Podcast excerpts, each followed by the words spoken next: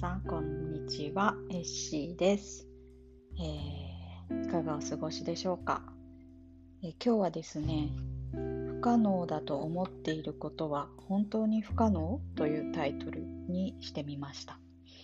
えー、これについて話そうと思った理由は、自分自身が、え私がですね、不可能だと思ってたことが最近可能なんだなっていうことを実感してるからなんですね。えー、っと私が不可能だと思ってたのは自分自身の思考とかあの、まあ、自己肯定感の低さを解消するとか、えー、生きづらさをずっと感じてたんですけれども、うん、なのですごく不幸ななんだろう幸福感を感じられずに40年以上生きていてそれはもうそのまま変えられないもんだと思っていたんですけれども、うん、それは違うなっていうことを最近実感しているからです。で、えー、私があの生きづらさを感じていたけど最近本当にそれがなくなったなって思ったきっかけがあったんですけど、えー、最近あのうちの近所のあの海にですねたくさん油が流出して、えー、もうビーチに全く入れなくなって、えー、今までにないほどの、えー、汚染だというすごく悲しいニュースが入ってきました。はい。えー、で、まあそのニュースとですね、一緒に、えー、まあニュースを聞いてたんですよね。あの、英語のニュースを。でそしたらそのニュースとですね、あと、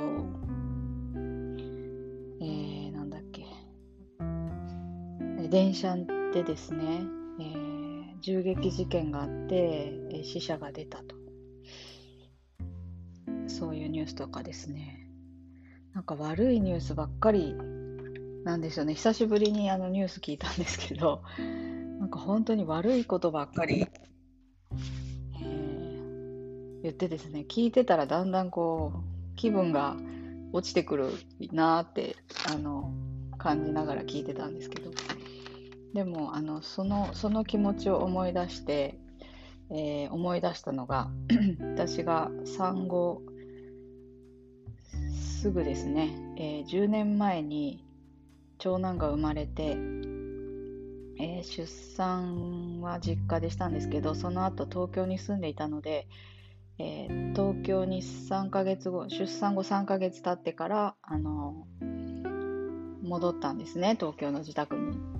でそこからもうワンオペの育児生活が始まって全く馴染めなくて友達もいなくて、えー、なんだろう一番辛かった時期の一つなんですけどそのやっとその生活に慣れてきた頃に、えー、東日本大震災が起こりました。でその時私はもう赤ちゃんを抱っこしてえー、知り合いもほとんどいない状態で、えー、地震を経験して、えー、その後もニュースにかじりついてですね、え津波のニュースとか、え原発の事故のニュースとか見ていて、えもうこの世は終わりだと思ってですねもう完全に絶望しました。そして、えー、今今回はこれぐらいの、えーと、規模の地震だったけど東京でもっと大きい地震が起きたらどうなるんだろうっていう起きてもないことを心配し始めてですね。でとにかくこうそういう情報を検索しては絶望し検索しては絶望しっていう、えーことになっていてですね。もう私はであの住んでたところが結構あの密集住宅密集地だったんですよ。だからそこで、えー、これぐらいの地震が起きたらこんな悪いことが起きるっていうのをどんどん悪いそういうことを どんどん想像して、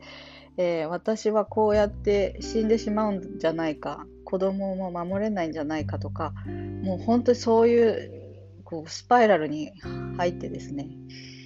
である、えー、育児支援の、まあ、広場親子広場みたいなところで保育士さんがいる場所なんですけどあのそこに行って、えー、そのもうそれを一人でずっと悶々と考えていたのでその保育士さんが私があまりにも暗い顔してるので大丈夫？って言ってくれてで私はそこで泣きながら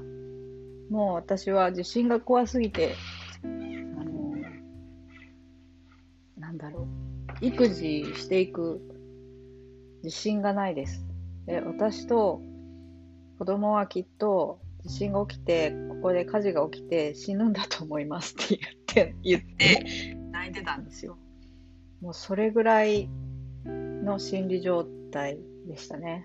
はい。本当にあの時は辛かったです。今思い出してもちょっとうるっときますけれども。はい。なんかあの時の自分の心理状態を考えると、えー、今回も本当にね、あの、残念な事故、事故なのかな、うん、が起きて、えー、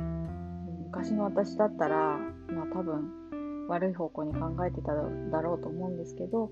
まあ、今の私はそのそれをこう、えっと、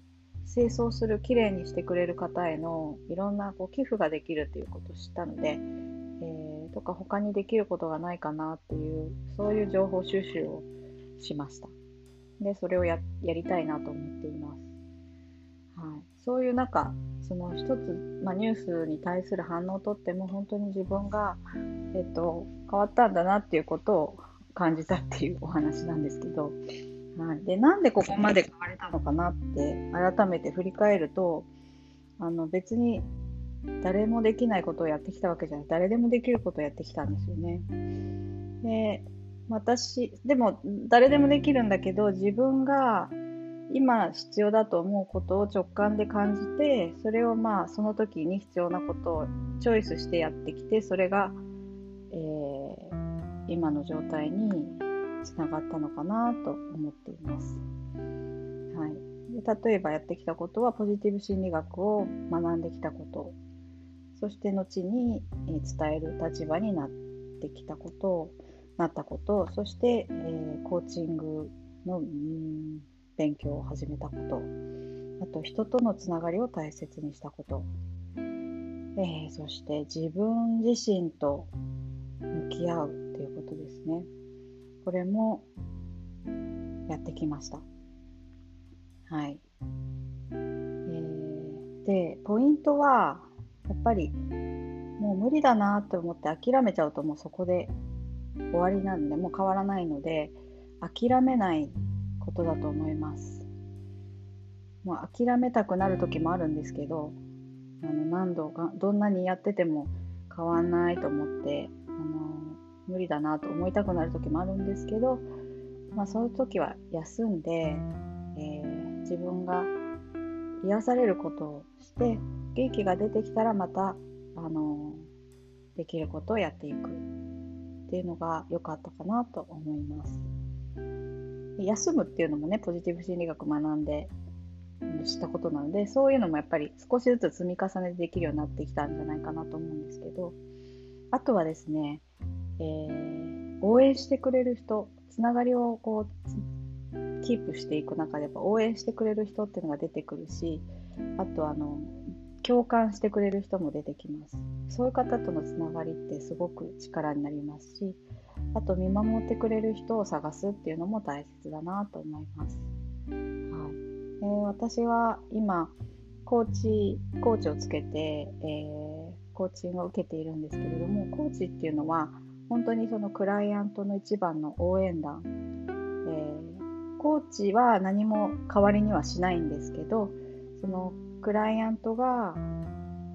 行動していくのを本当に一番応援してくれる見守ってくれる存在なのであのコーチングっていうのはそういう意味でとても力になるんじゃないかなと今思っています。はいということで、えー、実は私も、えー、今回、えー、有料コーチングを始めることにしました。え特に生きづらさを感じていて、あと自己肯定感が低くて現状を変えたいんだけど何からしていいかわからないとか、えー、そうですね頭を整理したい、えー、何をから、えー、そうですやりたいけどちょっとそれができるとなかなか思えないでもやってみたいっていう方にぴったりなんじゃないかなと思います。はい、ということで、えっと、こちらの情報の詳細の方に、えっと、コーチングのお申し込み先のリンクを貼っておきますので、もし興味があったら見てみてください。はい、それでは今日も良い一日をお過ごしください。さようなら。